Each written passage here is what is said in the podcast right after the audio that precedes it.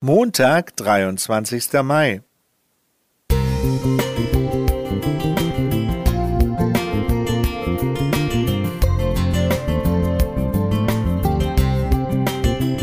Ein kleiner Lichtblick für den Tag.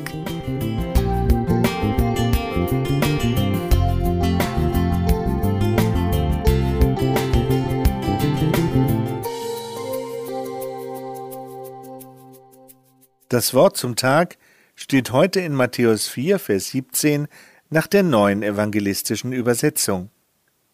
Von da an begann Jesus zu predigen, ändert eure Einstellung, denn die Himmelsherrschaft bricht bald an.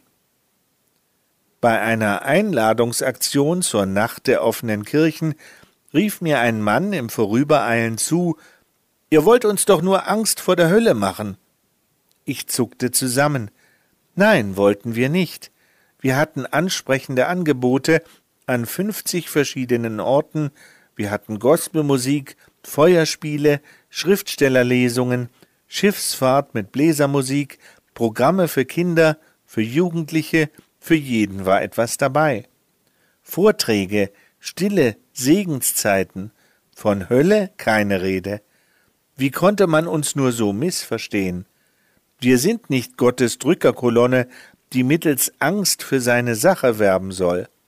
Jesus drohte nicht mit der Hölle, er lockte mit dem Himmel.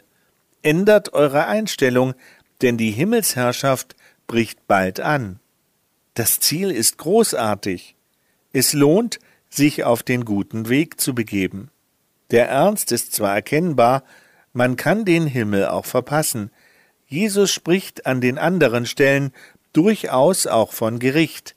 Aber wenn er Nein sagt, dann ist das so, dass das nach Ja schmeckt. Mir schmeckt es absolut nicht, wenn ein gewisser Brief ins Haus flattert mit einem Foto, auf dem ich wenig vorteilhaft aussehe und das ich nicht einmal angefordert habe. Es ist wahr, ich brauche manchmal eine Ermahnung, aber nicht ständig. Im Grunde möchte ich mich vorbildlich verhalten.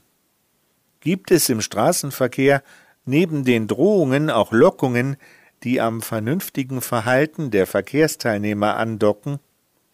Am 24. April 1954 postierte man in Hamburg an den Fußgängerüberwegen Beamte, die alle Kennzeichen der besonderen rücksichtsvollen Autofahrer notierten. Diese wurden dann in der Presse lobend erwähnt, und bekamen einen Zebraaufkleber überreicht. Zebra stand für Zeichen eines besonders rücksichtsvollen Autofahrers. Anerkennung statt Abkassieren. Wenn ich nun an einen Zebrastreifen heranfahre, werde ich daran erinnert, Lob ermutigt. Dass Gott mich wohlwollend behandelt, spornt an, wie es Hannelore Frank überzeugend ausdrückt. Ich möchte gerne so sein, wie Gott mich haben will, weil er mich behandelt, als wäre ich schon so.